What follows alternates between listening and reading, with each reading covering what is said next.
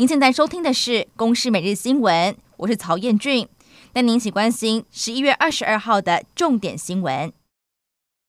印尼西爪哇省在二十一号发生规模五点六，而且深度只有十公里的浅层地震，连首都雅加达都可以感受到明显摇晃，而伤亡人数还在上升。官方数据死亡有六十多人，但根据西爪哇省长发文指出，死亡有超过一百六十人，还有三百多人受伤。目前有两千多间房屋受损，而当地的电力和通讯系统都已经中断。救难人员还在持续的寻找幸存者。但地震发生之后，已经有出现将近九十起的余震，也让外界担心救援进度会受到影响。而外交部则回应，目前没有接获台侨或台湾人士的伤亡通报，住处人员和眷属都平安。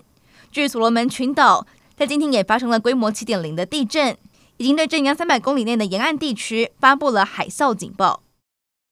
新竹宝山乡中午经传警匪追逐战，初步了解，警方是发现一辆可疑车辆，所以展开追缉。过程中一路追到了某社区，而因为该处道路狭窄，所以车辆还疑似撞到民宅的车库和天然气管线。后续歹徒弃车逃逸，警方也全力的追缉，相关案情还有待进一步的厘清。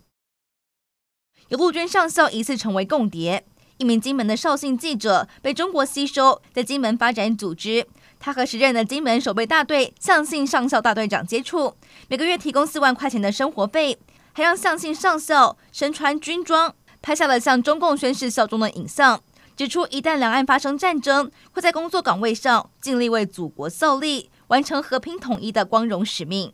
全案经高雄地检署调查侦结，依为被职务收贿罪起诉的向信上校，具体求刑十二年，目前仍在押。而国防部也回应。全案配合检调侦办，同时也凸显出中共对于台湾的渗透、吸收、搜情窃密，已经形成了严峻威胁。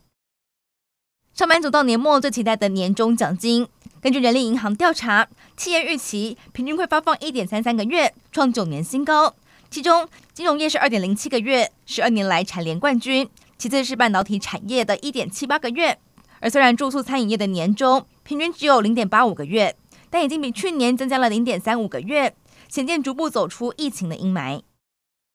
美国国防部长奥斯汀和中国的国防部长魏凤和在柬埔寨进行会谈，虽然外界并不预料会有任何的重大突破，但可能会触及危机沟通的重要性，还有美中在台湾议题上的不同观点。而这两人虽然今年六月份曾经有在新加坡会面，但这次会谈也是美国众议院议长佩洛西访台之后的首次碰面。以上内容由公司新闻制作，感谢您的收听。